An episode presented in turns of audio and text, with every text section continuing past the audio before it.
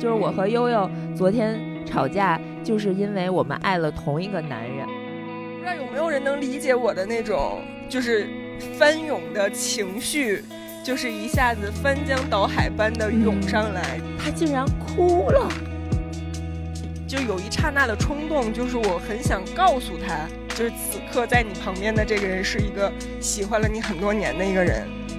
他真的要哭了。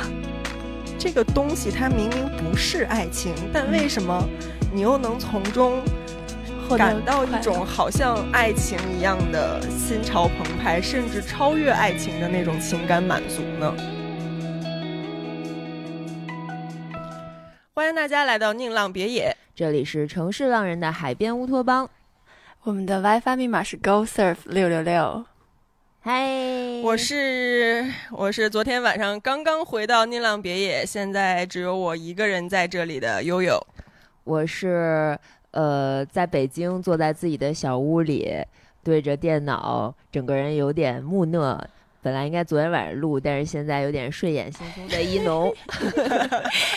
我是三分钟之前刚刚被一农叫起床的 舒乔，人生第一次起晚了，睡过了，睡过，现在睡醒的声音就是大概这个样子，嗯，非常的。先给大家同步一下，我们现在是一个什么状态？就是三个人在三个地方，然后远程的来这个视频会议录这期播客。然后为什么会发生这样的情况啊？并且现在今天录音的此时此刻是二月十四号情人节当天的上午，然后。本来我们这期播客是应该昨天晚上录的，但昨天晚上发生了一些突发事件。这个这个老爷说是一期好的选题，但是我们还没有想好要不要聊以及要怎么聊。对，有点羞耻。简单的给大家说一下，对，就很羞耻。简单的说一下，就是原本昨晚该远程录音，但是昨天晚上我和一农大吵一架，在我们四个人的群里。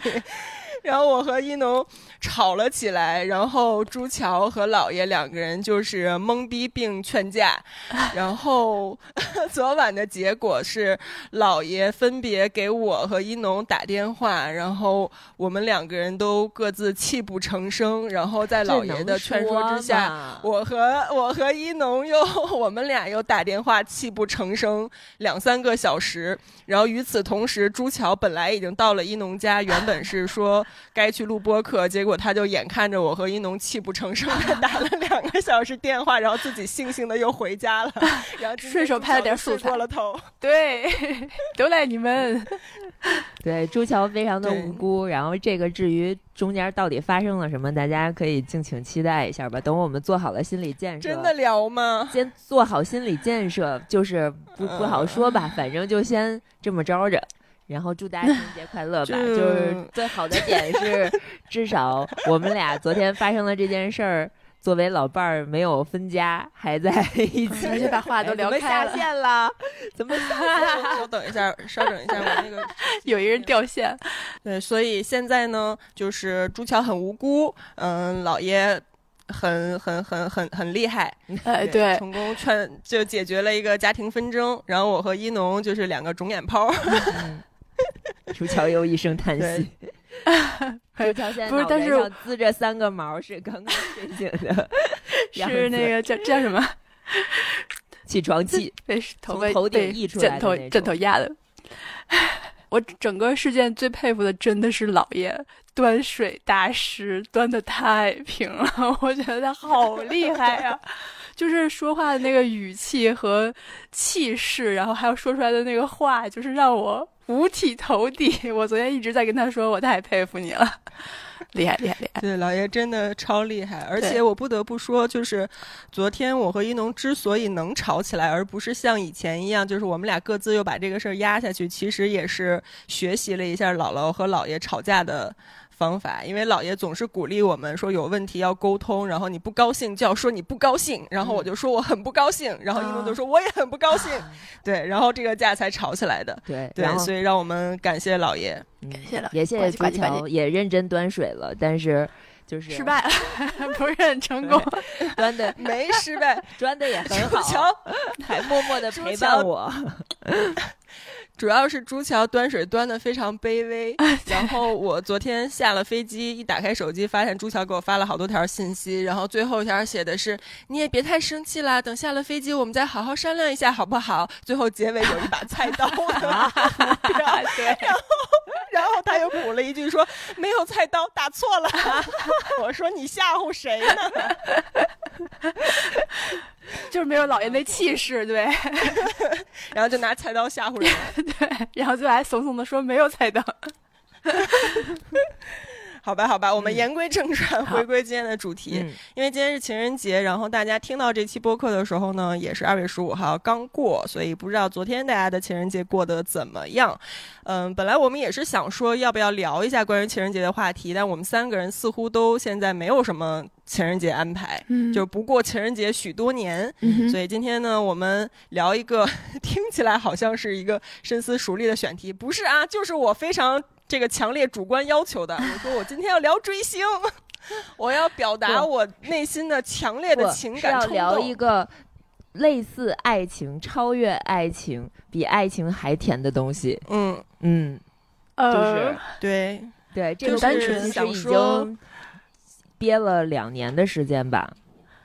憋了 这是真的对，憋了一年。啊，憋了。就嗯为什么也要选在情人节聊这个事儿？我真的觉得，就是这个东西，它明明不是爱情，但为嗯什么你又能从中感到一种好像爱情一样的心潮澎湃，甚至超越爱情的那种情感满足呢？对，我觉得这个嗯事情也是蛮值得探讨的。嗯，这个故事 OK，那我们其实要从一年多以前的万宁开始说起。嗯，来，一农先讲一下你你你所见到的版本。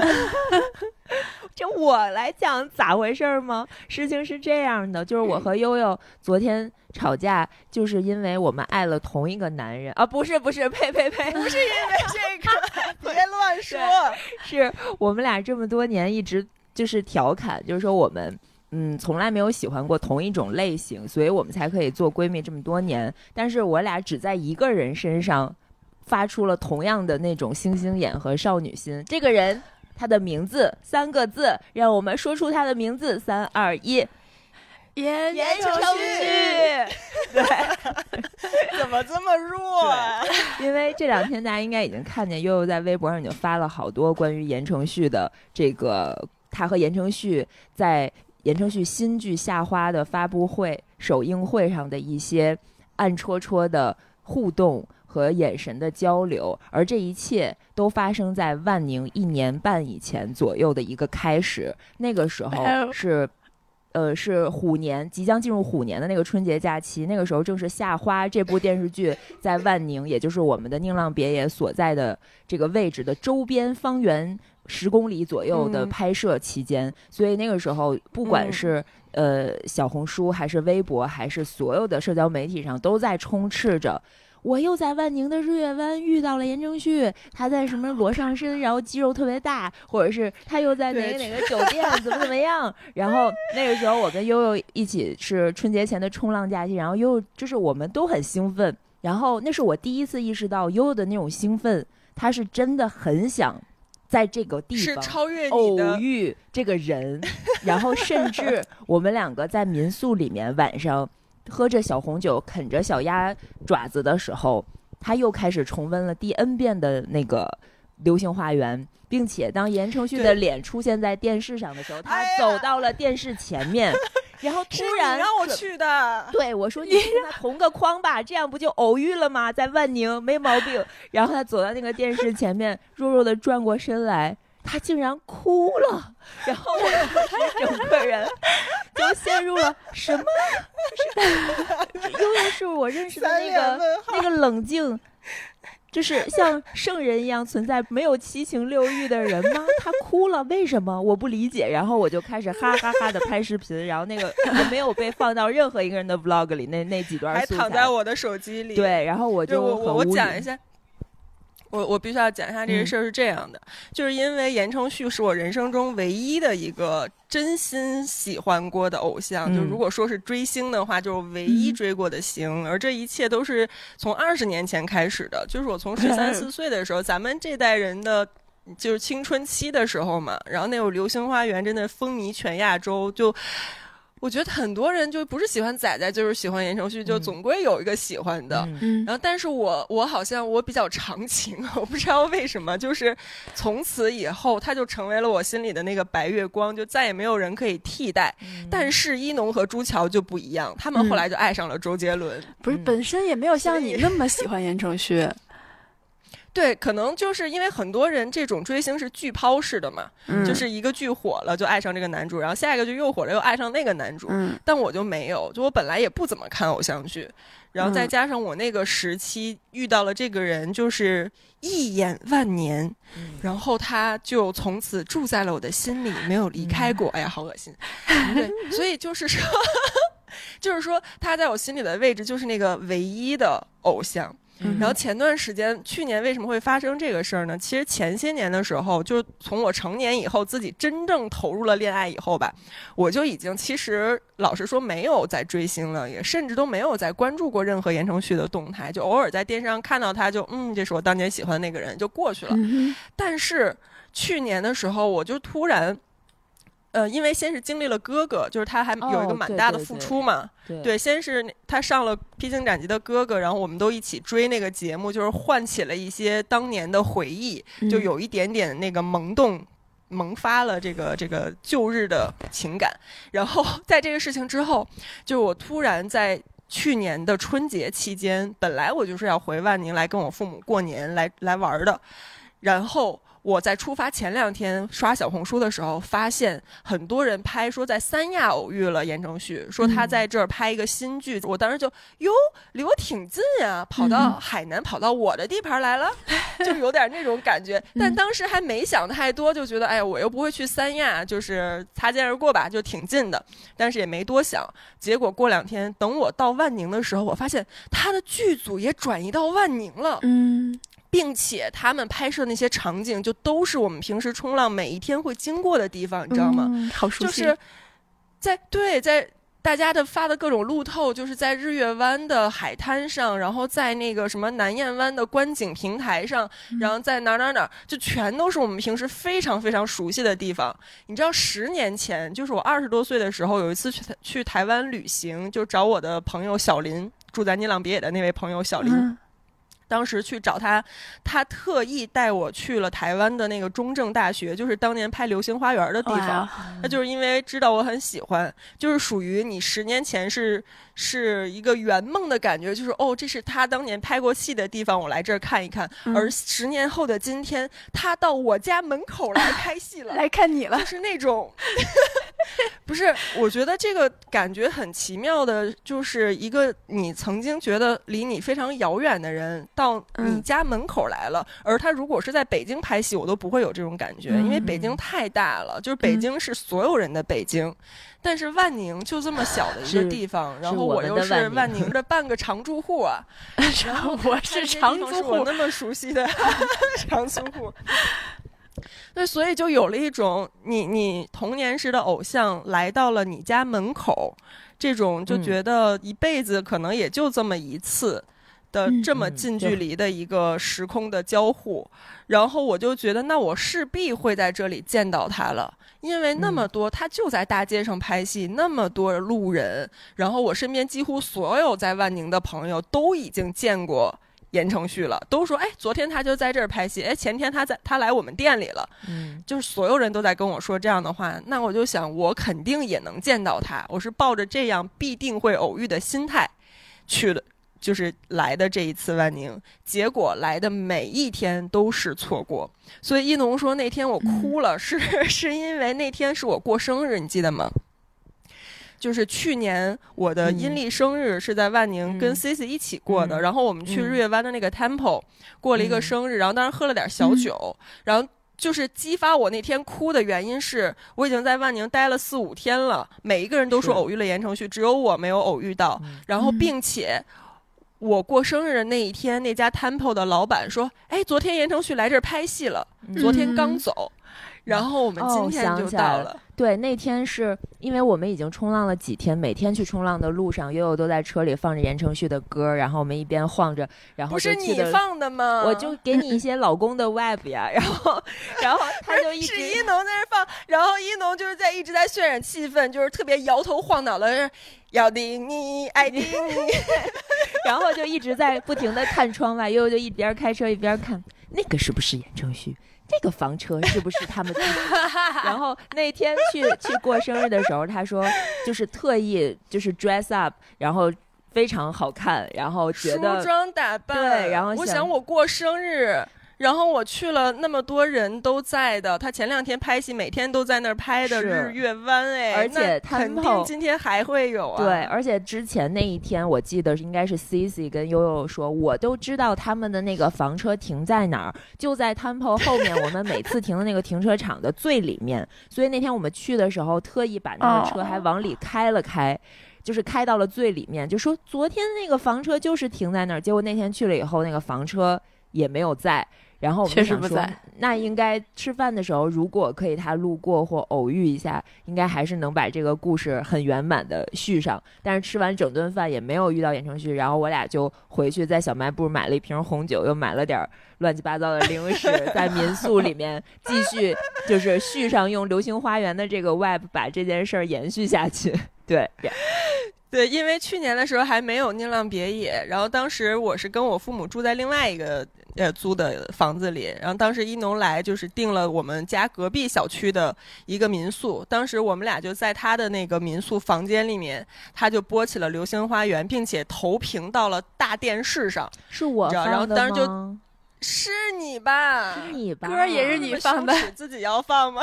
我咋觉得你会羞耻？我我都跟着你又看了言承旭和艾拉演的小甜剧，都看了好几遍了，连我都被拽着看过了。绝对是你放的，大家了 因为后来在 《宁浪别野》在讲这个故事的时候，那时候的《流星花园》绝对就是你放的。啊，我那会儿又放《流星花园》了吗？对，在《宁浪别野》的时候，悠悠又给我讲了一遍这个故事，然后当时他就放弃了《流星花园》和跟艾拉演的那个小甜宠剧，他自己都不承认。不是，我后来给朱桥讲这个故事的时候，是我们刚有《宁浪别野》对对，那会儿只有咱俩在。没不是那个时候，一农也在。对对，一农说：“我跟你说啊，悠悠当时在这儿碰见过言承旭，然后当时他哭了，超搞笑。然后就给我看了你哭了的视频。然后你说不不行，这个故事我要重新讲一遍。然后然后又哭了，又哭了一遍。然后朱桥惊呆了。对，然后我就是当时一农的那个表情，哇，这首什么值得哭的？然后你说让我们来再重温一下那个《流星花园》吧。然后就。” 对，一模一样的剧本，来来继续。呃，没没讲完那个故事，然后就是我生日过完了当天就很难过，就觉得我已经去了人流量最高的、最有可能偶遇他拍戏的日月湾，结果都还没有，觉得可能遇不见他了。然后回去跟一农看着《流星花园》，然后我就流下了热泪。然后一农非常没有人性的，当时还在拍我，然后这段素材至今没有播放过。我也，我到现在我也不知道我我我该不该把这个。东西放出来，就很搞笑又很羞耻。然后呢，就总而言之，就带着这种求而不得，就都人都已经到我家门口，但我就是遇不见他，全世界都见到，就我见不到的这种很难过的心态，就在万宁待了一个礼拜，直到大年初一那一天，是我在万宁的最后一个晚上。大年初二我就要走了，然后大年初一那天。我白天还在想着，就是带我爸妈出去溜达溜达，然后并且听说言承旭当时好像就住在离我们住的那个很近的一个酒店，就非常非常近。然后我就想说，嗯，出去晃一晃，万一又在这酒店附近偶遇了呢？不好说，对不对？我不是私生饭啊，先生，没有要去打听人家住在哪儿，但是就是那种抱着一丝期待，结果还是没有。所以我当时的心态就是。彻底放弃了，就觉得可能真的没有这个缘分。然后虽然你喜欢了这么多年的人出现在你家附近，但你就是遇不见他，又有什么办法呢？就算了吧，这事儿就过去了。然后想着说大年初一带我爸妈和姥姥去吃个呃吃个饭，然后我们就去了，本来想去第一家餐厅，人满为患。然后我们就说去吃蒸海鲜，就去了咱们平时去吃蒸海鲜那家店。因为大年初一人巨多，又吃不上。然后我就说，哎，前面还有一家蒸海鲜也挺不错的，之前 C C 带我们去吃过，要不然就去那家吧。不如就还好那家人不算太多。说出来，这样大家下次去万宁的时候就可以知道，是先去了荣新，人太多，然后就去了对面的那个叫什么新加坡好味道。呃，对，新加坡那个什么蒸海鲜店，反正就去了那儿以后，就在那儿还好人不算特别多，就找了一个靠近门口的位置，我们四个人就坐了下来。然后当时点好了菜，都已经开始吃了。我一边吃一边，其实就是低着头，心里还在难过，就有点在想，哎，明天就要走了。然后我这一次就是虽然过生日啊、过年都很开心，但是最大的遗憾就是。跟言承旭在同一个小镇里，但我们却始终没有碰到过。正在难过的时候，突然我的手机亮了，我收到了一条微信，而这条微信来自于我妈妈，就坐在同一个桌上，就坐在我对面呀，他就坐在我桌上，正在跟我吃饭。然后我就很震惊，就是说，哎，我妈不是坐在我对面吗？她怎么会给我发微信？然后我点开一看，就看到那几个字的时候，我真的汗毛都竖起来了。就我妈发给我说。丫丫，你看旁边是言承旭吗？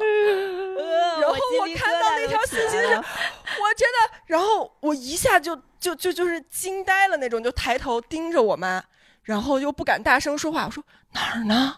然后我妈就给我使了一个眼色，就说旁边那桌。然后我妈就悄悄跟我说，刚才他们刚进来的，说我觉得像，你看是不是？嗯。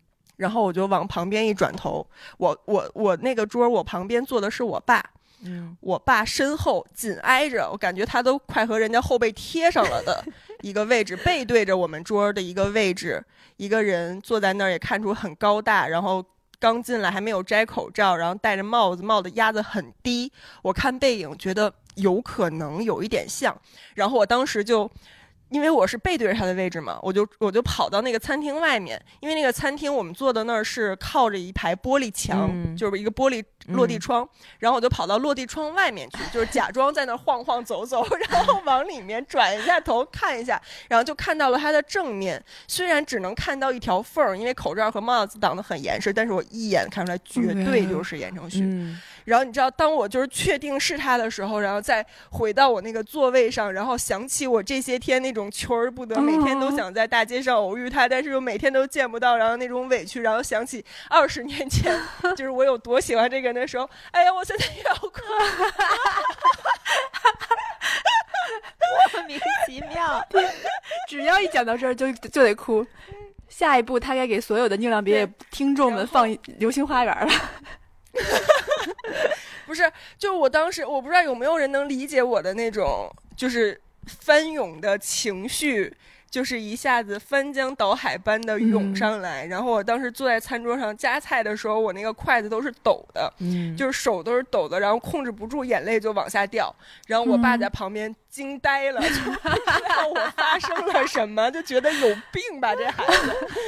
然后。然后我妈倒是很理解我，因为从小就是我妈就知道我有多喜欢这个人，把他的海报贴满了我整个卧室，然后就跟我妈要钱要去看他们拼盘演唱会等等一系列的事情。然后所以当时我就是其实是没有无欲无求的，就是我在那个时候，我妈当时还想说要不要去合个影，说看有没有机会去合影啊，或者要个签名啊之类。但是我当时完全不想。我真的没有合影的欲望，我觉得留下任何照片、留下任何签名什么的，对我来说都是多余的，就是一个没有更大意义的事儿。就是我在这个地方此刻我遇到了他，是真正的偶遇，都不是我去探班，我去追着他的剧组跑，我去参加他的演唱会，就是一个实实在在的我在我生活范围里，他也在他的工作生活的范围里面的真实的偶遇，而且他是一个 off 的故事本身。嗯，对，就是一个纯私下的遇见，然后这个故事本身对于我来说就已经足够圆满了，所以我已经不需要任何的什么合影啊、签名啊那些东西来去证明这件事儿存在过了，它在我心里已经是一个极强的印记了。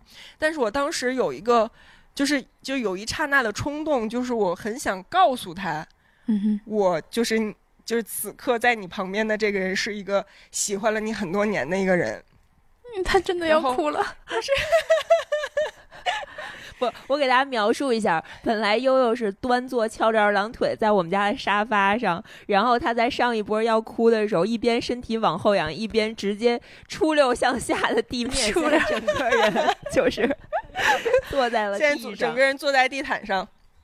对，然后我，但是当时就是。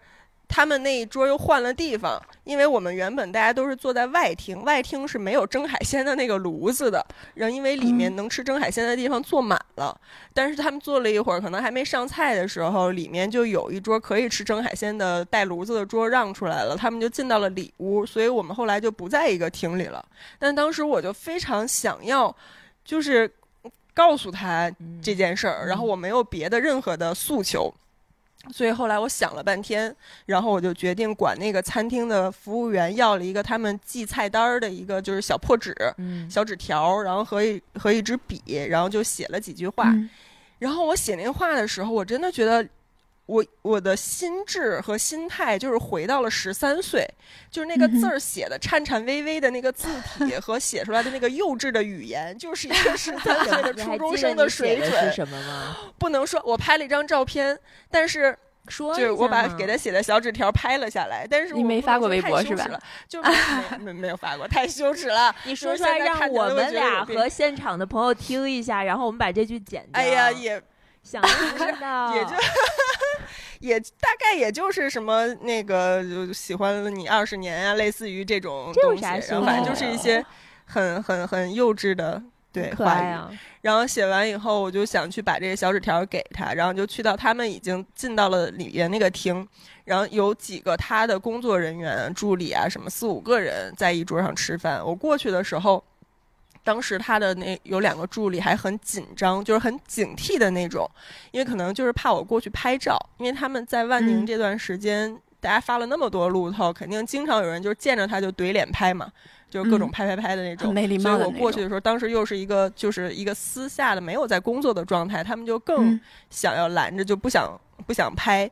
就是伸着手那种，我走过去，他们看出来我向那桌走过去的时候，就是就哎别别，就是这种状态。但是发现我并没有把手机拿出来，然后我就拿着一个小纸条，然后我 我就跟他们说哦，我就想把这个给 Jerry，然后他们就很友善，真的，对，就是所有那一桌所有人一开始是那种非常防备的、非常警惕的那种想要拦着的状态。Jerry 是什么状态？他背对着你坐吗？还是他坐在那个？没有，他他在。他是正面的，就是我是迎向他走过去的。OK，我是迎向他走，但是他是，但是他那会儿是。对，没有抬头，是戴帽子，帽子压得很低很低，就是看不到他眼睛的那种状态。嗯，然后正在吃饭中，就是人家一开始就是聊，在在吃饭聊天什么的，然后我一走过去，然后助理很警惕，然后就大家就都不说话了，就是好像开要开始战斗状态那种。然后我也感受到了那种紧张的氛围。我本来也没有想打扰人家，而且我很怕引起周围人的围观，就是我特别怕。就是周围人发现哟有这儿有个明星，然后我也要来拍一拍之类种，所以我就是完全非常非常轻声细语的，就是没有让任何人嗯就是发现的这种状态。然后我就说想把这个给这个，然后我就递给他，就说新年快乐。哦，然后他就双，然后他就双手双手双手接过了那张纸条，然后说谢谢。就然后就是在我做这件事的同时，他之前那些很。防备的很，要进入战斗状态的工作人员就一下非常友善，就是很开心的微笑冲我点点头，就是那种会知道你不是带着恶意，不是要来打扰、要来呃乱拍照的那些人，你可能是真的喜欢他，是一个小迷妹，然后他们就是也接受，对，就是也也接受了你是一个他真的粉丝，然后来表达一下你的喜爱的这种状态，对。那个时候他已经不戴口罩了，对吧？你看到了他全脸，嗯，半张脸，因为帽子戴太低了。因为毕竟是一个公共的场合，然后就是私下吃饭的状态，里面有很多很多人。所以你。他坐在你正面，然后你走过去的时候，应该是一个大概直径有两米左右的圆桌，然后他的工作人员都在他周围两侧，他们企图拦你，然后你相当于是从跟跨过了工作人员说说，我只是想把这个给 Jerry，很小声的，然后他们放下警惕以后，所以你是绕到这些工作人员后面。然后走到他他身边，给就是我走到了他旁边，哇，好近呢！啊，就这是啊是什么？就是大概有有距离。二十公分，一米，一米，嗯，一一米吧，对我倒没有没敢那么近，就是很害羞。但是一个是一个手递手递东西的距离，嗯然后你可以闻到他身上的味儿吗？有味儿吗？那好像没有。你这问题怎么有点猥琐呀？对不起，猛吸两口。店里都是蒸海鲜味儿，好吧？递给他的时候，周围的工作人员是看着你，就是就露出了。礼貌的笑，然后你很小声的递给他，然后他就是很羞涩，就是很言承旭的那种回复，可能也没有抬头，然后就谢谢，就拿下了，然后就结束了，对，对，就结束。然后我当时也不想再多打扰，嗯，就觉得我这件事儿完成了，然后我也不想再多说什么话，然后所以我就一溜烟儿的就跑了，一溜烟的。就是很害羞，就是像那种你少女时期跟一个喜欢的男生表白，表白完了不等人家回复就转头就跑的那种状态。你还记得你那天穿的什么样的衣服，然后是什么样的一个状态吗？穿的可随意了，那化妆了 吗？化妆破 T 恤、破短裤没化。但是我那天画了眉毛，因为那天白天是带我爸妈他们去泡了温泉，嗯，然后为了也是为了偶遇他，是不是？就是随时坐着在万宁的每一天都有可能会碰到这个人，但是大概率又碰不到，所以倒也没有必要天天精心打扮，很不方便，所以就象征性的兼顾一下，把眉毛画了，就是属于这么一个状态。嗯，所以但是，嗯。但反正那天那个时候，我已经完全顾不了自己是啥形象了，就这这都已经不重要了，就是很想要把自己心里的那种情感有一个表达的出口，嗯，就可以了。然后也没有想留下任何什么纪念呀什么。但是你给他留下了纪念，对，哎，那最好是，不是？这就是我觉得对于他来说是一个。这么多年里，他可能每一天都会遇到的事情，可能每一天在世界各地，在任何工作的场合、非工作的场合都会发生的事儿。嗯，但是对于我来说，就是我二十年的人生中的唯一一次这种时空的交集。嗯，然后所以对于我来说是一个非常珍贵的故事。嗯嗯，但是这个故事还没有完，后面还有后续。哇，这个后续真的太意外了。嗯。后续就发生在前两天，对，就这个后续我是有简单发了微博的，是其实前两天这个故事发生在崇礼，就是他们当时去年的时候，言承旭那个剧组在海南拍的这个剧叫《夏花》，大家可以去腾讯上面看，已经上线，二 月十三号开始上线。哇，这个嗯很好看，非常的性感，非常的欲，非常欲，就是成年人的 有很多挑逗的那些。状态对，然后这个剧因为是二月十三号上线，所以在这个前后几天都是他们的集中宣传期嘛。那在上一个周末的时候，我是在崇礼，本来先是自己滑雪，然后一农、朱桥、Coco，他们就是也说周末要去滑雪，我就说那我就再多待一天。而且当时本来就想说我们在崇礼录这期播客，当天是想录这个播客，但是因为姥爷那个就是。他在北京去的特别晚，然后我们就因为这个原因没有拿到录音笔。但更重要的原因是，悠悠当天在饭桌上突然决定就是改票了，当天晚上就走了。他连房子都订好了，然后他就不要了。对我本来订了当天的一个民宿，然后想要第二天再走，第二天跟那个一农、朱桥他们一起再滑个雪，我再走。然后我记得那天最搞笑的是。因为我去崇礼没有开车，我就跟朱桥说：“你能不能到崇礼的时候顺道接上我？我把我的行李从上一个酒店搬到你车上，咱们一起先去吃饭。等吃完饭以后，我们都订了同一个小区的民宿嘛，这样我就可以把行李再搬到新的民宿里面，就很方便。朱乔说没问题，然后就拉上了我的行李，载上我去吃铁锅炖大鹅。我们就吃了一一顿炖大鹅以后，突然在饭桌上大家都在商量说明天滑雪什么安排怎么怎么样，然后我就默默的跟大家说，我可能嗯。明天不跟你们滑雪了，然后大家就很惊讶。不是他，关键是他说出这句话，就说有有一件很重要的事儿要去干，然后我就说。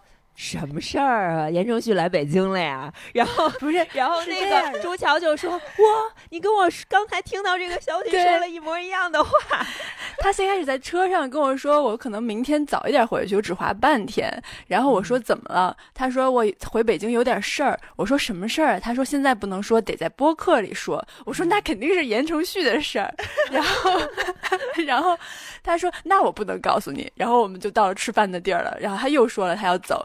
然后一农就问他说什么事儿，他又说了一样的话，我只能在播客里讲。然后一农马上就说，那肯定是言承旭的事儿。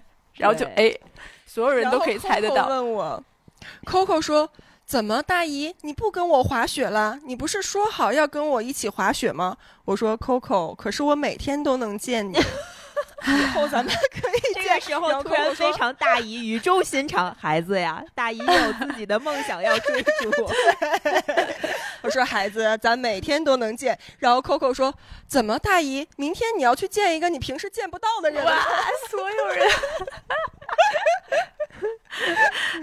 然后饭桌上的所有人就开始带着八卦的好奇的心，就是问到底是什么情况。然后我就跟大家说了，是当天辛巴发给我一个链接，他他说他是抱着嘲笑的心态发给我的，说《夏花》这部剧组织了一个提前观剧会，在电影院里，然后提前观剧，说有主创交流什么的，然后当时上面写的是会有什么导演、编剧，呃加神秘主演到场和大家互动交流，然后也没说主演是谁，这个。当时写的是一百一十个名额，你可以申请报名。然后，但是辛巴也没仔细看，他就看见一百一十人，他以为每个人一百一十块钱。他发给我是带着嘲笑的口吻说：“谁去电影院看个电视剧还花一百一十块钱呀？有人去吗？” 然后我看到就，哎。等等，我就看到了“神秘主演”四个字。我说不对，有情况，让我来分析一下。因为前几天我就看到他言承旭在日本有一些那个粉丝见面会，然后也是为了宣传《夏花》，但是在大陆并没有任何的这个见面会什么的动静。而且我一搜，就是他第二天。嗯，十二号那天是要在刘畊宏的直播间跟刘畊宏一起去跳操，而且刘畊宏说了，我们这天会在北京怎样怎样，所以我就觉得 OK，你进入了集中宣传期，并且你明天就要在刘畊宏的直播间去宣传，那今天出席一个这个观剧会，作为这个神秘主演，也是一个很合理的事情，所以我当时就觉得，嗯，这件事儿应该会发生，这个神秘主演应该就是言承旭本人会来吧。找到各种途径，最终终于可以去到现场了。然后当我知道自己可以去的时候，我就跟大家说：“不好意思，我要改签，我明天不滑雪了，我今晚就要走。因为明天上午走的话，我就来不及回家放行李，来不及梳妆打扮，来不及换漂亮衣服了。”对他当时甚至说，甚至说，我都想了，如果我早上上午回去的话，我就只能到那个观影会所在的那个商场现买一身衣服。对。对，就大为震惊，因为悠悠是一个平时经常跟我说“你衣服不够穿吗？你还花钱买衣服的人吗？”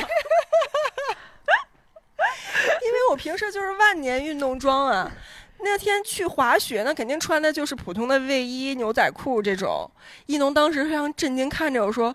你现在没有衣服吗？你穿的不是衣服吗？这衣服怎么了呢？我说我不能穿成这样去见言承旭啊。然后一诺当时就说：“行，你明天打扮成什么样，一定要发个照片，发到群里给我们看，倒要看看你穿成什么样去了。”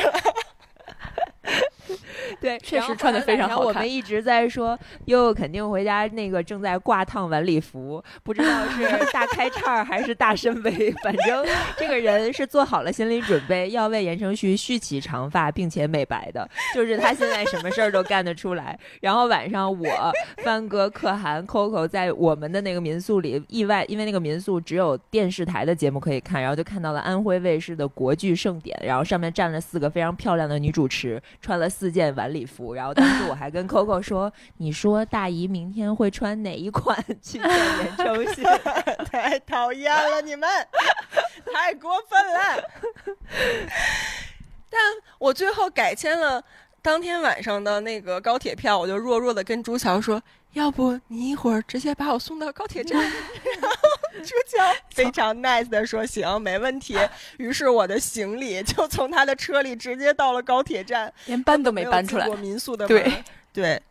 嗯，就很神奇。但是我提前一天回去，第二天就很从容呀，就省了买衣服的钱，就从我的衣柜里翻出了好看的衣服，所以去了现场。光你退民宿的那个，就是浪费在民宿里面的那钱都不止一百一了吧？对，所以。第二天就到了那个观剧会现场，我直到去的时候，因为提没有提前拿到票，我都不知道我是不是确定一定能进去，并且我也不知道我去了以后言承旭会不会来，就完全是一个碰运气的心态。但是我觉得这种事儿也真的很难遇到，就是说他在这么一个现在都已经快到的隐居到山里的这么一个不太营业的。陈年偶像，然后现在能出来有这种粉丝互动的机会非常非常少见，而我恰好在那天还刚好是能腾出时间来的，我也恰好在北京，就是就是说咱现在这个状态，但档期也是挺紧的，对，就不光他档期满，我的档期也是挺满的，就说咱微博粉丝量跟言承旭也没差特别多吧，够了，这可不敢乱说。所以就是你说说，两个档期很紧的人能赶在同一天，哎，就是碰个面聊个天，那不是很难得吗？所以我想，哎，无论如何还是去一下吧。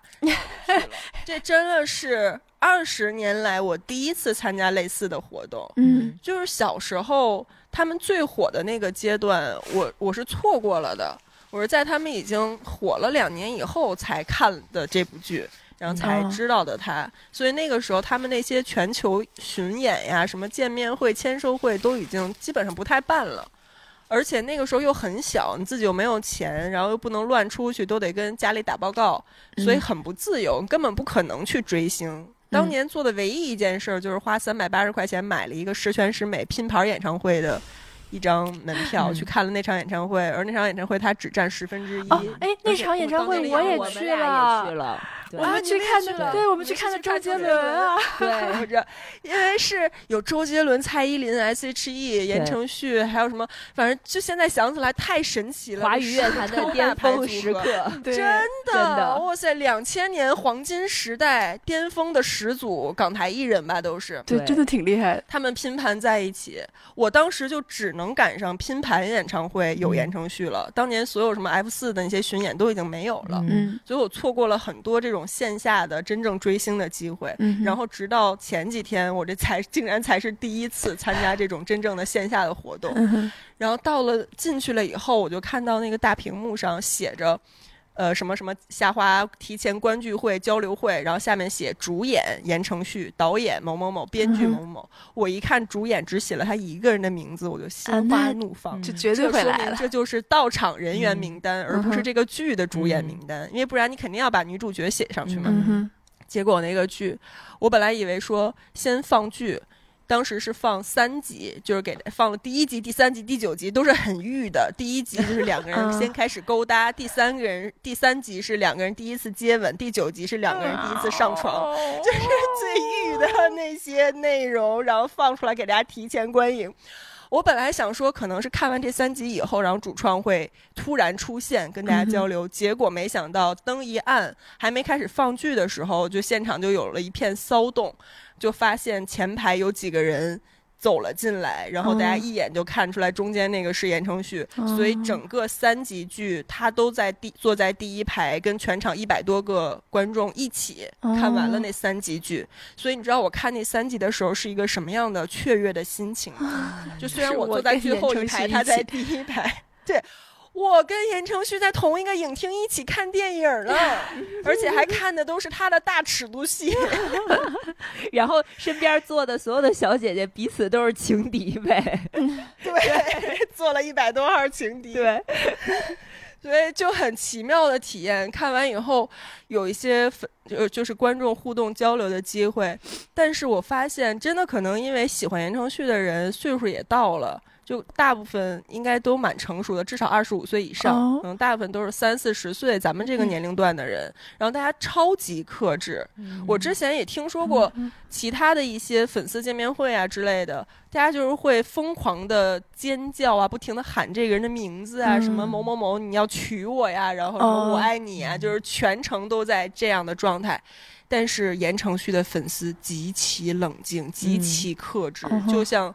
这个艺人本人的性格非常的内敛、有礼貌且谦逊，全场没有一个人有一声不合时宜的尖叫，只有在主持人互动说啊，大家刚才感觉怎么样，然后大家才会非常热烈的喊两声，然后鼓个掌、捧个场之类的。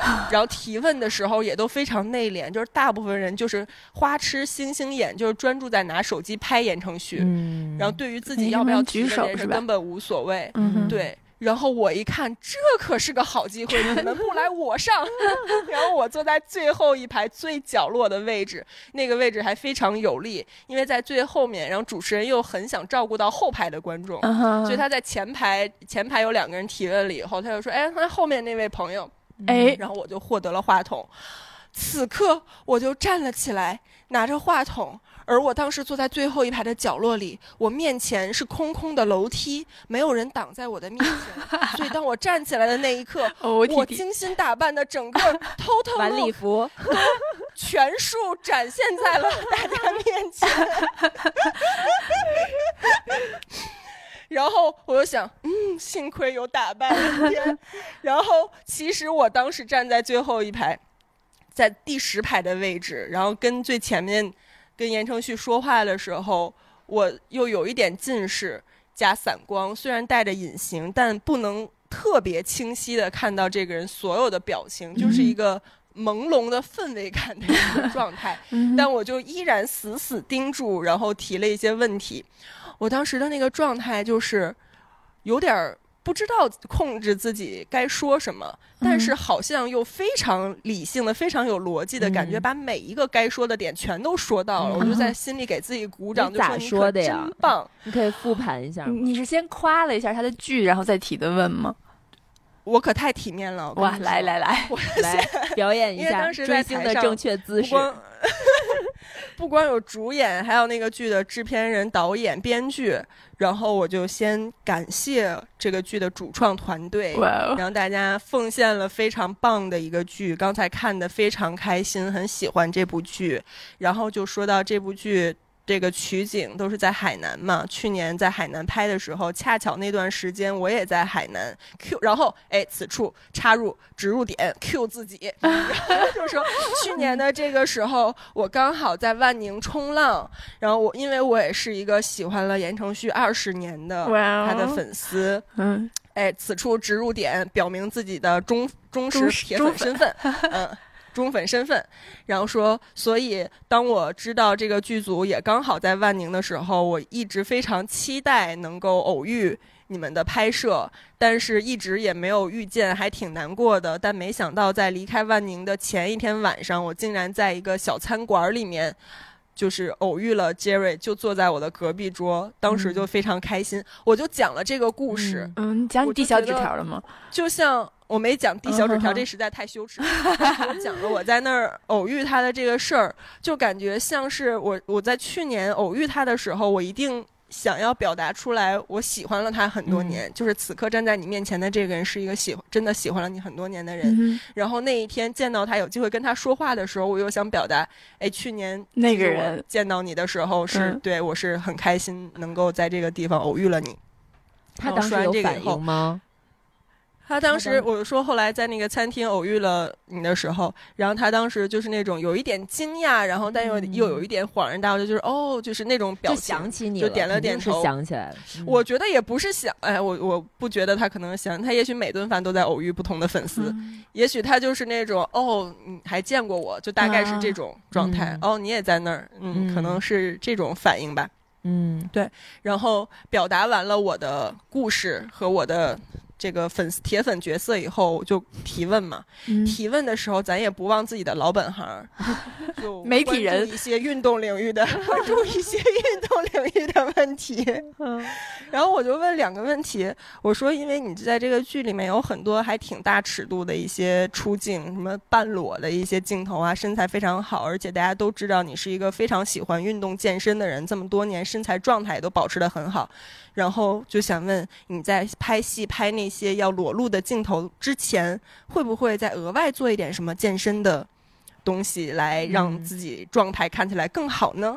然后问了这个问题的时候，粉丝就有一点起哄，就是 羞羞，然后开心笑的那种，然后他有点害羞笑的状态。然后第二个，我紧接着说，还有就是，嗯，明天你就要去刘畊宏的直播间带大家一起跳操了，准备好了没有？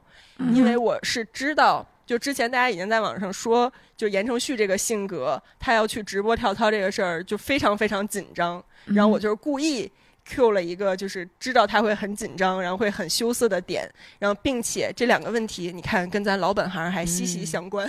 你可太冷静了，如何在那样的场合下还保持淡定呢？我也想问你这想的问题吗？临时想，完全临时想，所有这一套举手的一刹那啊，在我举手的时候才想的。因为当时要要说接下来我们把时间留给粉丝，就看有什么问题提问的时候，我大脑还是一片空白。嗯，然后前面有两个粉丝在提问的时候，我脑子里就飞速的在想我要问点什么，问点什么。然后有很多我想说的话，想问的东西，然后就一闪而过。但是最后我举手的那一刹那，就可能是从我脑子里那个框里面 pick 出了几句话，pick 出了几个我想说的点。然后就是我当时的那个状态，就是激动到我根本。不，就是不是受理智控制的，我不知道自己在说什么，但是说完以后，我真的在心里给自己鼓掌。你可太厉害了吧！想说的东西一个也没落，我可说的这么清楚，面面俱到，我可太棒了。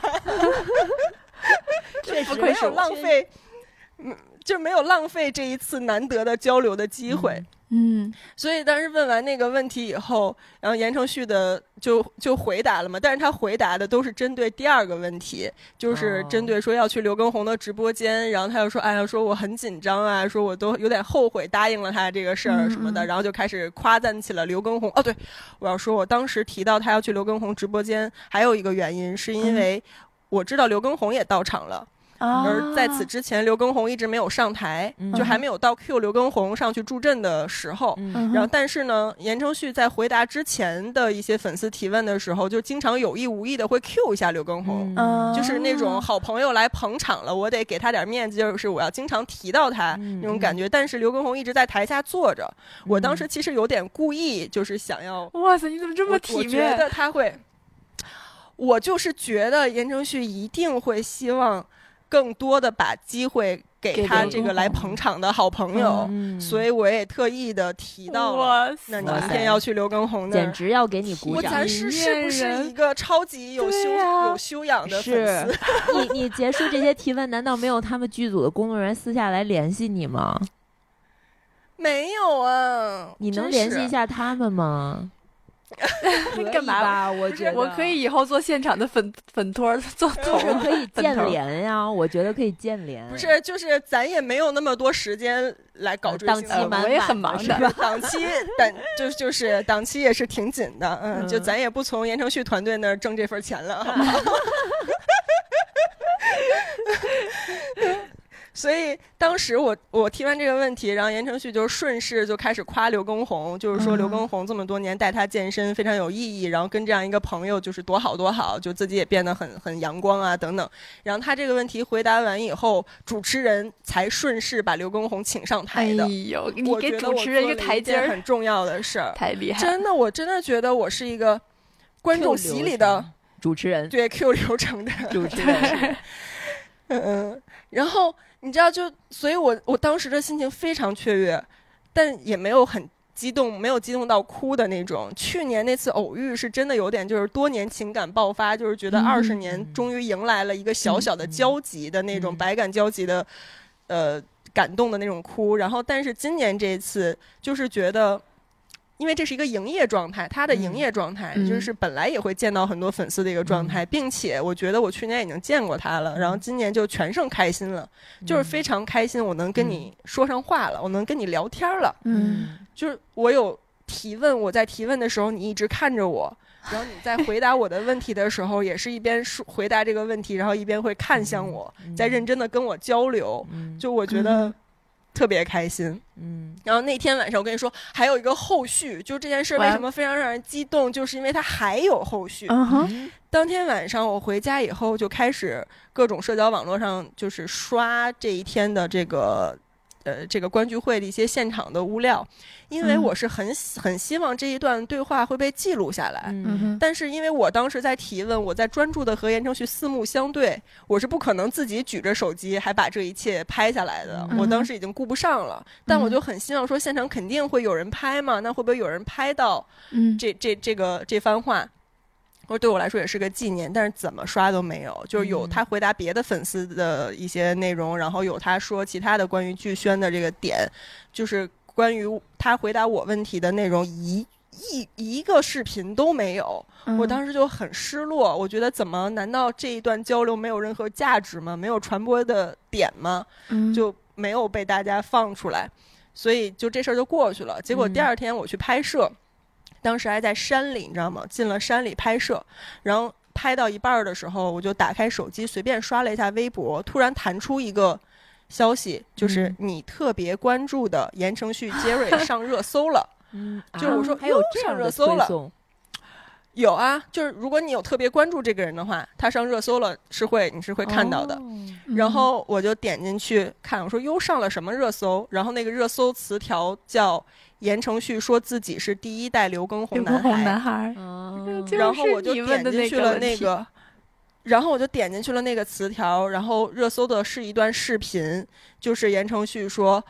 哦，我要上这个直播，我好紧张，我甚至有点后悔。但其实我应该算是第一代刘畊宏男孩。然后我当时整个人都跳了起来，你知道吗？当时辛巴辛巴在我旁边，他在陪我拍摄。然后我说：“我，你快看，这是言承旭回答我问题时候说的话，这就是我问他问题，然后他才说的这些。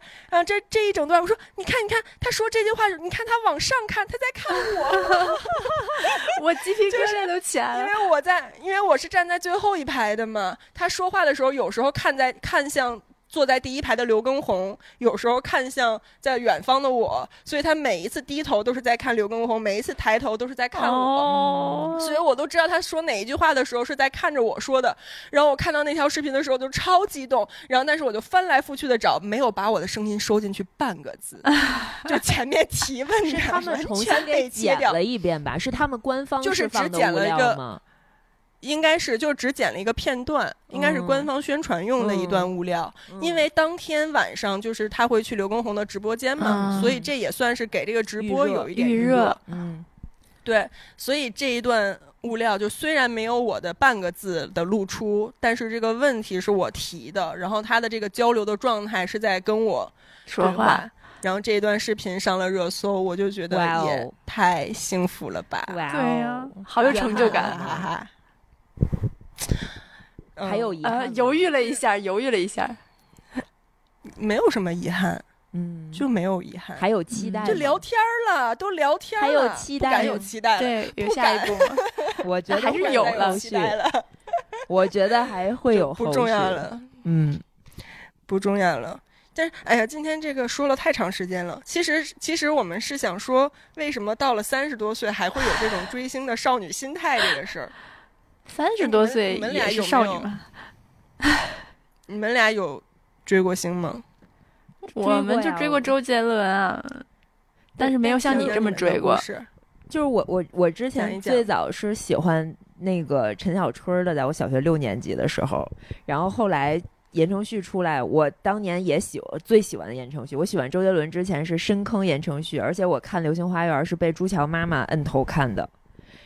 我还对在我们家看暑假，然后他妈买了一套二十多张光盘的那种就是盗版碟，然后就说这是最近 台湾很红的一个偶像剧，而他妈说里面有俩男的特别帅，然后那个山菜 特别可爱，然后拉着我俩一起看的。我是。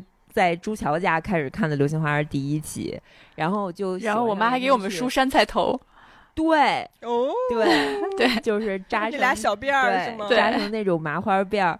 然后那时候也很喜欢言承旭，就也把他海报贴在家里，然后每天早上恨不得得亲他一口才能出去上学的那种。然后，但是后来周杰伦出来，就就就爱上周杰伦了。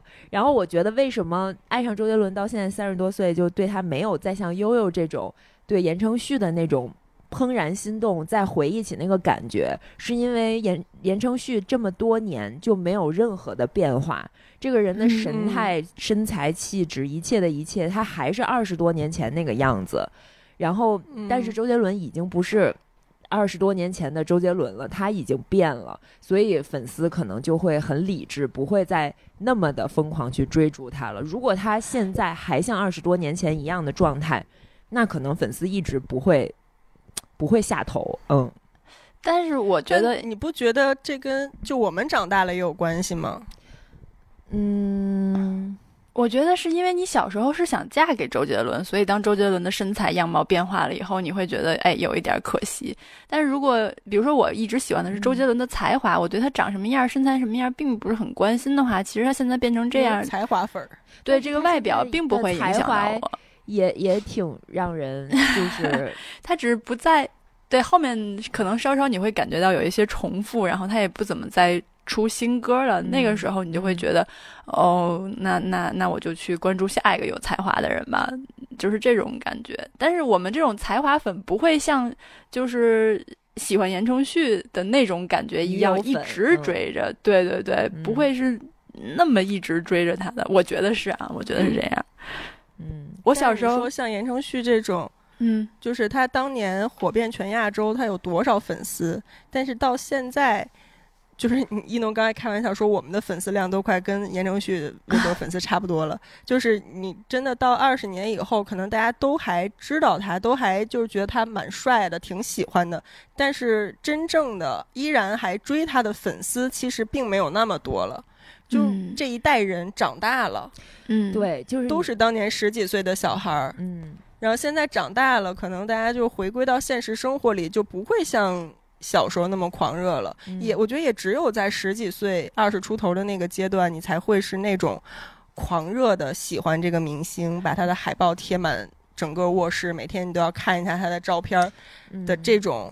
其实，因为追星本质上，我觉得对于女孩来说，很多时候就是。恋爱的启蒙，或者说是一个恋爱的代餐，所以一个替代品。对，所以大家才会说所谓什么巨抛老公，特别是那种年轻的十几岁的少女，就很容易迷失，是因为她不能真的谈恋爱，但是她可以把这个寄托到一个人身上。可能我们现在这个年龄正是就是事业很忙，然后精力不太那么那么分散，不是也有很多妈妈粉吗？就可能当你人生进入到再下一个阶段。你的那个第二春又无处投射的时候，可能追星又会变成你的一个代餐。我有，就是有很多人是这样的，对。所以我现在不是有点喜欢易烊千玺吗？就是感觉我离那个 你现在就是妈妈粉是吗？千玺的妈妈粉已经不远了。对，你这换的也挺多的呀？没有吧？不是最早是从佟大为开始的吗？啊，从陈小春。对，但我一直喜欢就是同一款，就是当那个人他身上没有了那个气质以后，我就不喜欢了。对，不是同一款哎，你还喜欢你还喜欢陈小春，然后你又喜欢周杰伦，然后你还喜欢言承旭，你跟我说这是同一款，我真是谢谢你。不，言承旭现在已经不是最喜欢，就是言承旭是你最喜欢的，就是 确实我试过了那一款，可能不是我的真正喜欢的类型。你试过了，就是你把话说清楚，怎么试过了？就是。当时那个哥哥节目出来的时候，其实我知道我最早喜欢他很长时间。唯二我贴过海报在墙上会很爱的就是他和周杰伦，而且那个时候有任何人说言承旭不好，说周杰伦不好，我是会跟别人吵起来的。在我我也是上初一、初二真的会急的对，会生气的。嗯嗯，然后那次去看哥哥，我明知道他会在，其实我心底一点儿都没有期待，就是我见到他。嗯，然后结果当他嗯出来的时候，就是帆哥站在我后面，他的嘴巴就贴在我的耳朵上，他就爆发出了一句：“我去。”言承旭真 TMD 帅呀、就是。直 男，他从来没有夸过一个这么就是看不上任何人的一个这种直男，就是自信心爆棚的人，突然夸另外一个男的帅，然后当时我就发现，我靠，言承旭是真的帅，就他这么多年，他的那个状态能保持到现在，而且他的那种清澈的眼神、羞涩的神态，这个才是我觉得能让时隔二十年，悠悠还能激发出那个少女心。最重要的东西，是因为他你喜欢他本质的那个东西，并没有因为他的年龄增长而变化，嗯。所以你嗯。就想起来的其实是你当时跟他在一起，你的那个少女心。恋爱嗯。怦然心动，想象每天晚上听着他的歌抄歌词，然后看着他的海报幻想的那种感觉，嗯。所以我觉得这个嗯。是言承旭跟其他所有我喜欢过的这些男明星最不一样的个不一样的地方，真的是很不一样。嗯，所以，所以就是，嗯，现在不是也有很多人说他都这把岁数了，怎么还一直在演偶像剧？嗯然后戏路什么没有突破呀，嗯然后类型什么都很很单一，什么吃那个《流星花园》的老本儿之类等等。嗯其实我真的觉得我在没有太关注他的那段时间，就可能二十二十多岁吧，的那些年里，就完全不关注他动向的时候，我一度也会这样觉得，就是我当年这么喜欢的一个人，就是我都成长了，你咋不成长呢？没进步呢嗯你咋不进步呢？对你咋不进步呢？嗯但是我真的现在又到了三十多岁这个年龄，我反过头来，我觉得是就是第二次又爱上了这个人，是因为你突然懂了很多事儿。嗯你在二十多岁的时候，我觉得人生就是要不断向上爬。嗯。人生就是要一山又比一山高，就不断的翻、翻山越岭，你只有不断的挑战，去攀上新的高峰才是对的。嗯我当年是真的这么想，但我现在不这么想了。我到了嗯。三十多岁，我沉淀出，我觉得人生就是千姿百态的，嗯。然后每个人的人生都有每个人的。嗯。那个样子，不是嗯。所有人都要去站在山顶，也不是是。只有山顶的风景才是最好的。所以，当我就是自己活得更通透了以后，我再重新看那个当年那么喜欢的人，然后突然发现，哎，他恰好，当我重新关注到他的时候，他又符合了我当下的那个心境。嗯。所以我觉得我嗯。在三十岁以后就重新喜欢上这个人，和当年十几岁的时候喜欢他嗯。完全不是一个感觉。不一样，当年可能对，当年可能就是一个纯嗯荷尔蒙，嗯。就是纯《流星花园》滤镜，就是一个没有谈过恋爱的小女孩对恋爱的所有的幻想寄托在她身上，她在我的心里就是一个精神上的初恋这种状态。然后，但是现在的感觉就是。我好像跟他在某一种精神上有了共鸣，嗯。就是我觉现在我就觉得，不是每一个演员都一定要当影帝，不是嗯。当影帝，不是每一个演员最后都要成为那种就是张颂文这种，嗯。就是真的演技非常非常厉害的，什么角色都能演的人。有的人他可能真的就适合像言承旭这样的人，他可能真的就适合做一辈子的偶像，然后嗯他不变，他一直能够保持人到中年不油腻，然后并且还是那种。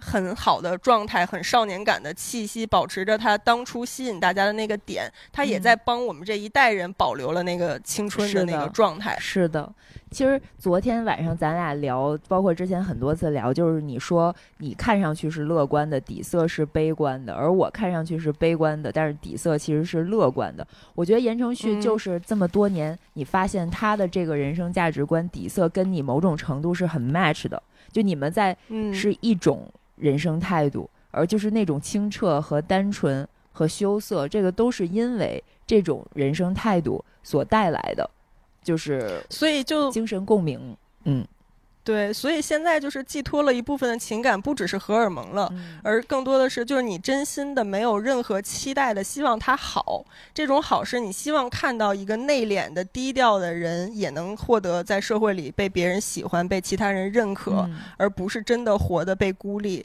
然后你希望看到一个不那么卷的，看起来就是活得很自我的，相对有点出世的一个人，也能够以自己一个舒服的状态去生活。看到一个。嗯，就是不管多大年纪，依然保持着对自己的这种身材的要求，然后自律的状态，也许在事业上没有那么的拼，但是也可以在另外一方面获得精神上的满足。就是你希望这样一个人他能过得好，某种意义上也就是代表着你所认可的价值观是 work 的，嗯代表你所向往的那种生活方式它是成立的。嗯，所以就是真的现在就变成了一种非常非常纯粹的，就是希望他好。有没有什么成绩，然后火不火什么的，就都嗯无所谓了。嗯，嗯，真好，Happy Ending。祝 别 ending 啊。希望还有后续。对，刚开始刚开始追剧有没有？刚开始追剧，哦，这个昨天刚看了前三集，对大家一定要看一看啊。嗯夏花，嗯，增加一些收视率，粉丝的自我修养。确实是。哎，对了，就是之前又推荐了一首言承旭的歌，还挺好听的，很长一段时叫什么呀间成为了我们宁浪别野早上起来喝咖啡时间的那个背景音乐，叫什么？黑咖啡日记，黑咖啡日记，是吧？对，这都十多年前的歌了。哎，可以放在我们这个片头播一小段。今今今天可以把这个音乐哦做开场这不会涉及版权问题吧？应该不哎，会。可能会就可能会吧，就是播一小段可以，不超过多少个小。小节？让他的律师来找我们对。对对对对，然后我们派悠悠出去建联，以这种方式是吧？对，不好不好不好不好，大家不要学习。好的，嗯，嗯，那朱乔有没有什么追星的经历啊？或者这种类似爱情的，但又不是恋爱的事情？你有，我知道。我有吗？我自己都不知道，我没有吧？你那不是我最开始你有一个错过的故事啊你有，一个错过了，差点要跟我们喜哦欢，的周杰伦 是吧？没有，我对我小时候最开始最喜欢的是蔡国庆，就是我喜欢蔡国庆，喜欢他。是唱《爱情鸟》的那个《北京的桥》，是那个吗？什么这什么歌？是吧？就反正就是那个每年都会哦上春晚的男人，的是林 依轮，不是，嗯，不是你这个最早得追溯到幼儿园了吧？就是很小的时候啊，就是很喜欢蔡国庆，就是蔡国庆在电视上，我就会跑过去亲电视的那种。我觉得我喜欢蔡国庆的心，可能跟你喜欢言承旭的心差不多，但那个时候确实我非常小，可能还没上小学。对，好，然后后面喜欢的就是周杰伦。不是，那喜欢蔡国庆到几岁呢？这件事儿我就你这么多年，我怎么从来没听你说过呢？太可怕！不要再捋自己的头发，也是尴尬。没有喜欢蔡国庆，大概就喜欢到了就是亲电视为止。因为自从我亲了那个电视以后，我妈每次在电视上看见蔡国庆，都会拿这件事来嘲笑我。然后我喜欢蔡国庆的心就被遏制在此了，就是在他的一声声嘲笑中，就渐渐自己也觉得羞耻，然后就不会再做同样的事。那真的可能是上幼儿园的时候，特别特别特别小。妈妈扑灭了你爱情的火苗。哎，对，然后后面就是长大了以后就开始喜欢周杰伦，但是喜欢周杰伦真的是因为周杰伦的才华，因为他长得真的不好看。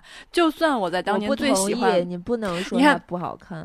不这这就是这就是我们之间的区别。就算在当年我最喜欢周杰伦的时候，别人说周杰伦长得不好看，我也会承认的，他确实长得不好看。但是在我心里他是帅的。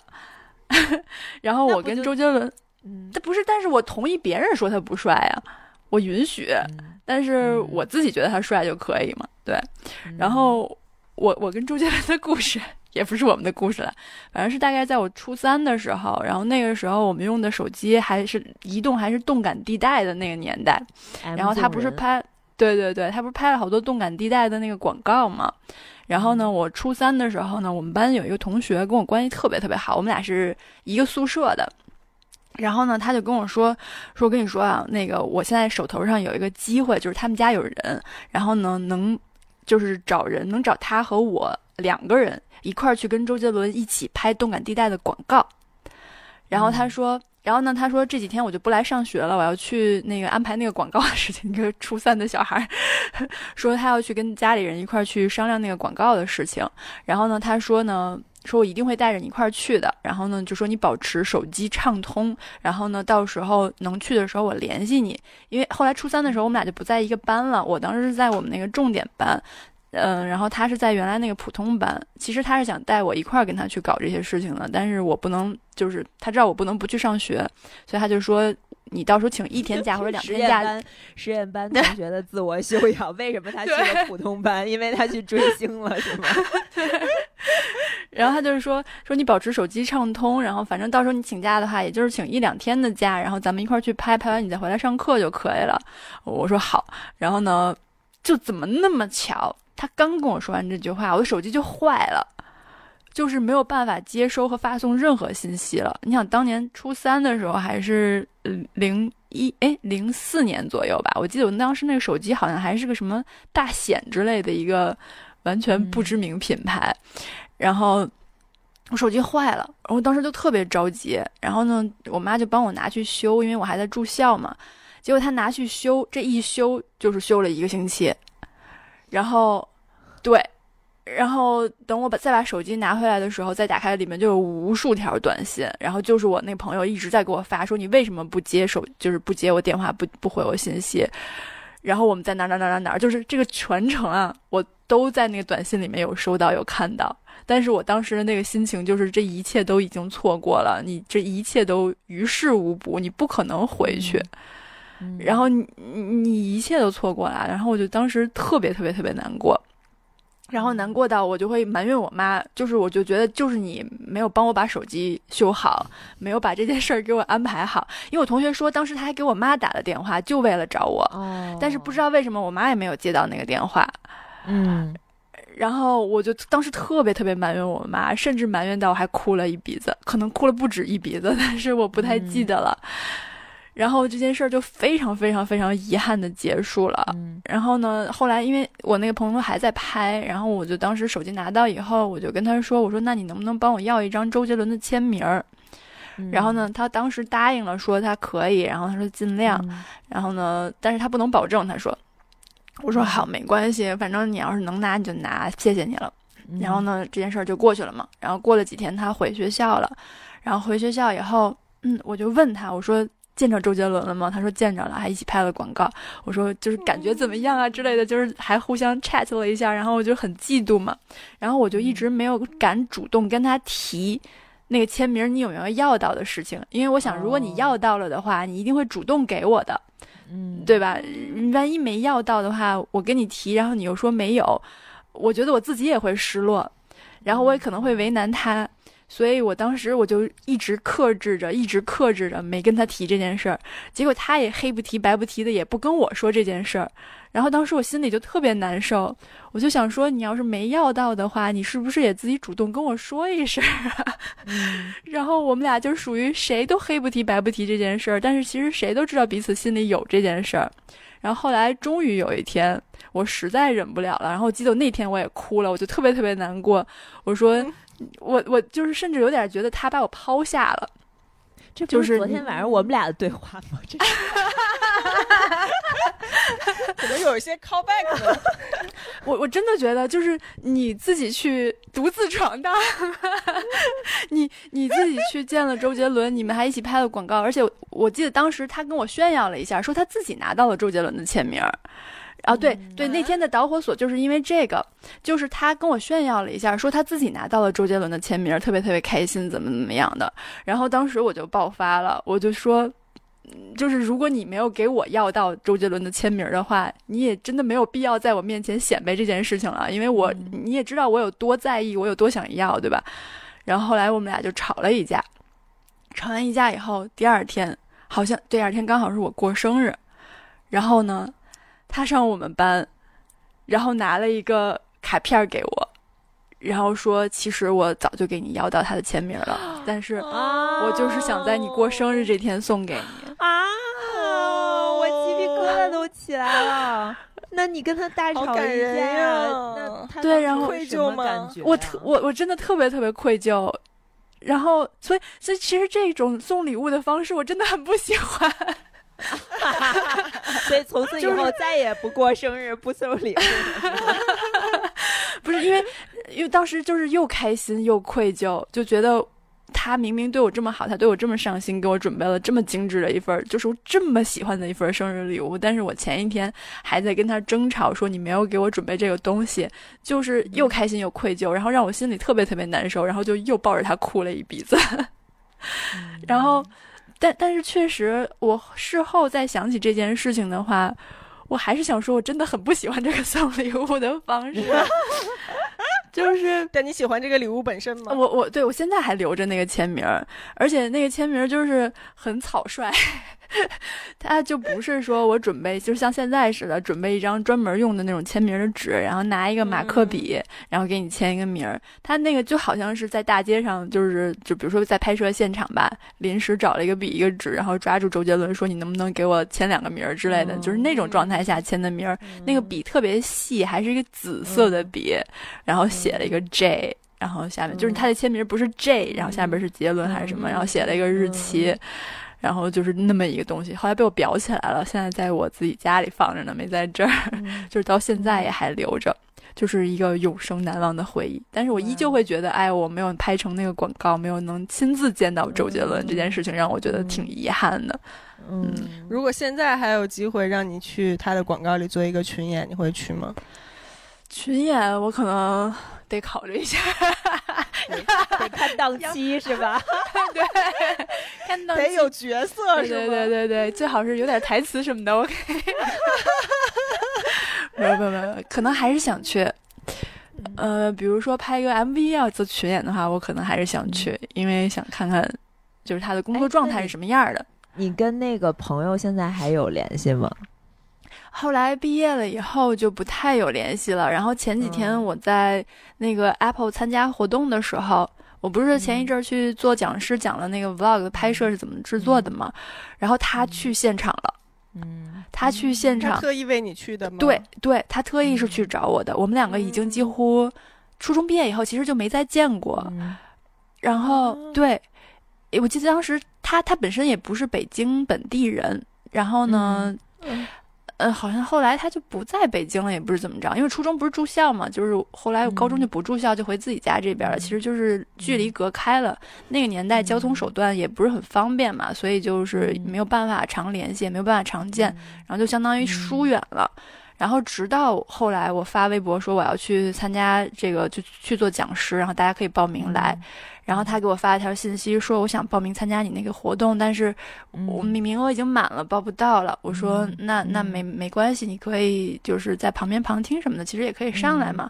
然后但是你没有时间的话也没关系啦，就是什么哈拉了几句，我觉得他是不会来的。结果后来我在讲完了以后，我就看见一个女生，她长得特别好看，长得有点像高圆圆。然后就看一个女生身材巨高挑，她然后巨好看，然后端着两杯咖啡从那边飘过来，然后我一眼我一眼就认出他了。你心动了？有有那么一点点。不是，她现在已经是两个孩子的妈了，但是依旧是 就是当年的那个神态，依旧那么好看。然后她飘过来，我直接就认识她了，真的是十几年快二十年没见。然后过去就。就是我们两个也是拥抱了一下，然后他说我在旁边就是在下面听了你的课，然后给你买了两杯咖啡，然后送给我，就是哇，巨开心嗯，就是非常好的一个朋友，对，很圆满，很圆满，就是没就差一个周杰伦了，要是周杰伦也来听我的课就好了。对，我希望。不过说，啊，你说，就就是我我说真的。这种所谓的追星的过程里面，我经常能感受到那种，就是你们在我身边就很像上学的时候。闺蜜助攻你去谈恋爱，或者助攻你去跟男生约会、表白什么的那种感觉，这个状态特别美好。就比如说去年在我想满大街偶遇言承旭的时候，让一农就是全程都经历了这一切，然后给我放歌啊，陪我看《流星花园》啊什么的，就感觉他是真的很希望我能遇到，很希望我能实现这个愿望。然后今年也是朱桥就是拉着我，连行李都没放，就我说要去火车站。立马就把我又送到了火车站，然后还非常关心说祝你成功，祝你 明天顺利。然后纸造也是我在那个群里第二天的时候，我说他来了，他来了，然后我说我还提问了，在群里很激动，然后纸造就在那儿跟着，就好像他在追剧一样，他就在那啊，然后就就说你说什么了，然后就大家都非常的。就在给你出主意，在助攻你，在帮你想办法，并且真的为了你的开心而开心的这种状态。我觉得这也是成年以后，其实，在很多事儿里很难获得，就在真实的恋爱里吧，可能很难获得这种感觉了。已经，所以主要是因为在帮助你的过程中，我们也找回到了当年喜欢某个明星的时候的那个自己，所以在帮助你就是助攻你的时候，也其实是重新找回了一下那个青春的感觉，所以也让我们非常非常的开心。嗯，确实就是。因为如果不是万宁，不是宁浪别野的话，可能这个 web 都会被打打破。但是就是因为第一次去寻找它的时候，就是在一个很 chill、很乌托邦的状态，所以就很沉浸式的回到了一个追星的那个氛围里。对，哎，我一农有以前做过什么事儿吗？我突然想想，我本来想着我好像跟就是我喜欢的男明星没有过任何交集，后来我想到我喜欢的陈小春、周杰伦和言承旭，好像都是因为。就是综艺这件事儿，我是真的见过，你都见过了呀？对，而且就是哥哥周杰伦你也见过吗？对，因为当时我做那个好声音嘛，然后那一届是周杰伦第一次来当导师，然后当时刚好我们公司是就是引进好声音那个节目版权那家公司，我都记得那第一次的录制，我借着带客户去现场的名义盯现场，盯到了凌晨四点。然后就是，而且周杰伦是只有到凌晨四点的时候，他才出现了一下下，就是其他的艺人都是就是会在那个演播厅里面去提前彩排，包括当时那一届有张碧晨，有那个呃车导的那个老婆李佳格，然后还有陈冰，就是那一届很火的几个选手，然后那英也是导师嘛，然后他们都会在这个演播厅，就我们可以很近距离的去见到他们。就是以工作人员的身份去见到，但是周杰伦是直到最后，他只上来站了一下他坐椅子的那个位置，然后那时候已经支撑到凌晨四点了，我都觉得我快不行了，但我就觉得我见到他的那一瞬间 就圆梦了。然后后来那一期节目播出的时候，我记得那时候微博上还上了很多热搜，是周杰伦第一次下场做综艺节目的这样的导师。那个时候的他还跟现在长得有点像陈赫的他不太一样，就那个时候他还是 挺瘦，然后挺 有轮廓，对，有轮廓，然后还有一点就是当年的那种气质，愤青在身上。我记得我在家看电视的时候是。几乎是哭着尖叫出来的，然后帆哥很生气，就是他在边上，就 就是因为我一直说我最爱的男人是周杰伦，然后他就很生气。对，不是你最过分的是，你最过分的是在婚礼上啊，帆哥。你你让帆哥问你老公是谁，然后你在婚礼上说我老公是周杰伦，然后我当时就想，帆哥心也挺大。对，但是我要说的重点是我突然想起来，你刚才提醒我了，我喜欢佟大为不是喜欢很多年吗？就是因为他长得很像帆哥，因为他演的那个《奋斗》，我之前也在播客里面说过，那个陆涛的那个角色几乎跟二十多岁的帆哥是一毛一样，连学的专业到行事风格到长相，穿那个立领 polo 衫都是当年 就他上大学的时候就 就长那个样子。然后呢，就是先说一下他的像的程度，是基本上我俩每次去见一个新的朋友，都会在聊天中，对方就会打断我们俩的说话，说：“哎。”哥们儿，哎，你是不是长得有点像那个？然后我们就会三个人异口同声的说出“佟大为”三个字。然后有一次，所以你到底是喜欢帆哥还是喜欢佟大为呢？我觉得我是喜欢帆哥和陆涛。所以你听啊，就是这个故事，就是我觉得我一直喜欢佟大为，我以为我是喜欢那个演员，但是呢，我就是一直抱着说想跟他有一些亲密接触的这种这种，就是近距离接触的可能性。嗯，然后有一次插播一下，有一次我俩去看周杰伦的演唱会，然后我们坐在下面看的时候，帆哥突然跟我说：“你知道帮刚旁边那人跟我说什么吗？”我说：“说啥？”他说：“那个人特别神秘的，就是坐在他隔壁的人凑过来说，拍拍他的肩膀说：‘哥们儿，你是佟大为吗？” 特别尴尬。然后因为那个演唱会才刚刚 开始，然后他说我不是，然后他就跟那个两个人紧密的贴在一起看完了整场演唱会。然后就是佟大为这个梗也是因为我想圆梦嘛。然后我我朋友圈里有一个朋友是佟大为他们工作室的，是在我一次工作场合就是认识的。然后后来我就很有意识的想经常去联络一下这个人。虽然那个时候我已经做博主了，虽然我已经做博主，但是我总会有意无意的跟他说我特别喜欢佟大为，然后就会说如果你们有一些机会的话可以见到他。然后就想起佟大为，呃，应该是两三年前。他和刘诗诗演了一部都市甜宠剧，然后那个他经纪团队的那个小伙伴就跟我说，说明天我们在北京哪个哪个酒店有一个这样的发布会，你要不要来？然后我说好，好，好，我就去。然后去了以后，我就带着帆哥一起去的。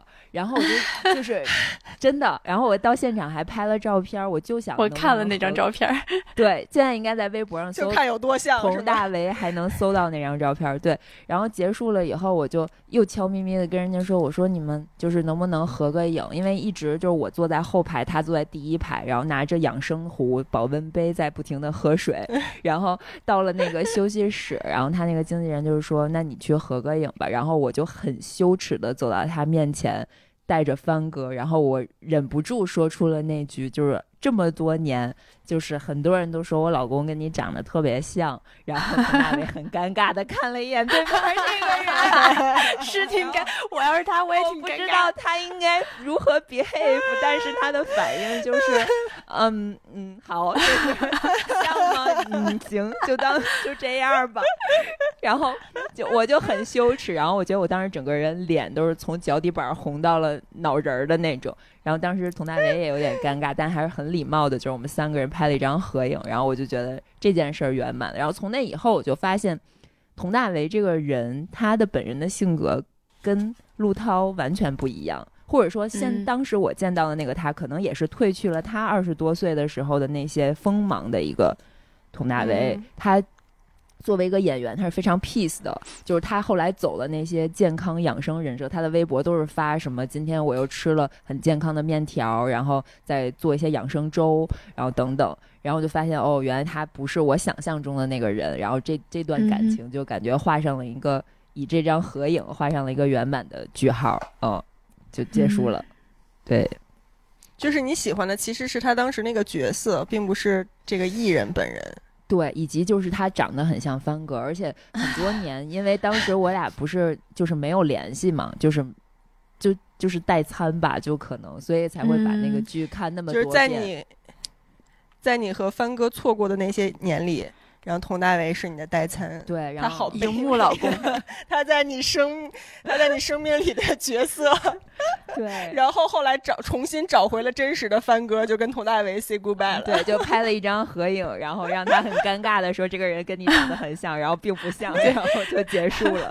对，人家都说，人家都以为说这么多年我也我一直都很喜欢你，结果你说的是这么多年，我老公都说被你跟你长得很像，你说他已经在心里接受。好你的表白了，结果没想到后面接的是这一句，因为他老婆也在啊，就是他他他那个关关老师关悦是他的爱人嘛，他俩很恩爱，每年就是情人节和结婚纪念日都会在微博上互相艾特发一些很甜的那种照片，而且他就是太太也是一个女强人，就是他们公司应该是整个的管理啊，包括艺人经济这一块，其实是他老婆在 lead 的，他老婆以前是电影学院的一个嗯那个。老师，而且他俩就是我看过他们所有的采访，反正就是当年也是分过手的，然后也是因为佟大为可能做了一些不太好的，就是让关悦很伤心的事情，然后后来又再在一起的，就是这样的一个故事。所以后来关关老师整个人的状态就比较强势，就是就一直在旁边。所以你想，人家的太太在旁边，作为一个粉丝，就是还是要 behave 一点，就很收敛。所以 粉丝的自我修养，对对对对对，虽然。关老师不在，我也会很 behave 的，我还能怎么样呢？就 是，对，毕竟你老公在旁边呢。对，哎，如果现在有机会，在你们的另一半都不在的情况下，你偶遇了周杰伦，你会跟他说什么？我什么不可能，就是擦肩而过吧。什么都不说。就就是招呼都不会打。不，我觉得我会，嗯我肯定会忍不住要表达一下的。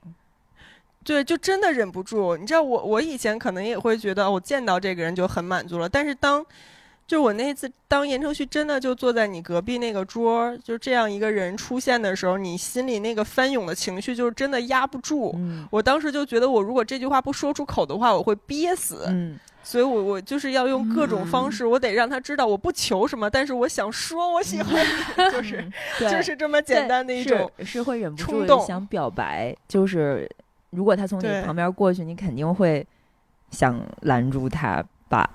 嗯，我会就是你还有那么喜欢他吗？因为我我是确定我没有那么喜欢他了，所以我觉得我可能不会拦住他。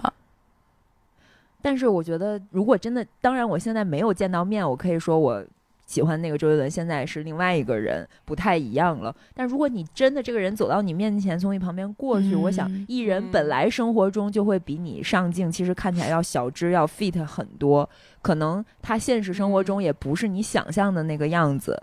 然后他一定带着那种超于素人的那种光芒和气场和嗯魅力，嗯他从你身边嗯飘过去的时候，而且你又爱了他这么多年，就是至少我会忍不住嗯想说，嗨，就是我真的喜欢你很多年，可能就是这样一句嗯简单的话，然后就过去，他可能也就点个头，但是嗯，就是你会想表达一下吧，对，嗯，哎，我突然想起来，有一次我在电梯里遇到了孙楠，就是唱歌的那个。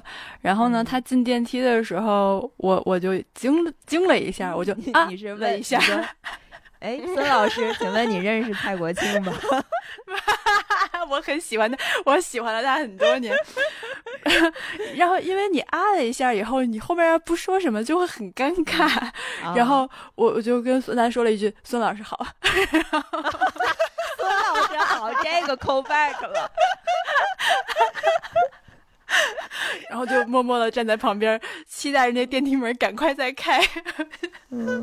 就是你都说不出口，我喜欢你是吧？不是，我确实也没有很喜欢他了，但是就是说，你确实，如果你遇到了一个挺知名的人，你然后你确实可能会啊一下，或者是会哎一下，但，是我觉得就是如果你们发生了四目相对，嗯，他能明显感觉到你其实是认出他的话，就是那嗯至少也是点个头，说个你好对对之类的，对对，就是客气一下嘛。我记得有一次咱们在大街上遇到宋丹丹，然后也是说了哦宋老师好，是不是？对对 对，是不是？对对有有打个招呼，对。感觉可能我见着周杰伦，可能也会也会是打个招呼吧，周老师好，就会说一句，就这，周老师慢走。行吧，看出来确实在你心里没啥地位了，对，嗯。差不多了，嗯嗯，好久了。希望大家也可以在评论区里面分享一下自己关于追星的故事，以及如何评价悠悠追星的故事，非常好奇。啊，不用评价我了，不用评价我了，大家可以可以留言说说你现在最想偶遇的是哪一个明星，哎，对，有没有也喜欢易烊千玺的呀？有有有没有也喜欢言承旭的呀？就是我也也又有点希望大家都爱他，又希望没有那么多人爱他。嗯有没有也喜 欢很矛盾的心态。有没有喜欢蔡国庆的呀？可以留言告诉我。好吧，期待大家的回复。那那我我们今天就这样了，下期再见见，拜拜，拜拜。拜拜。睡到自然醒来。完了，延时，延时好严重。有延时，因为网络有延时。行，没事，那就这样吧。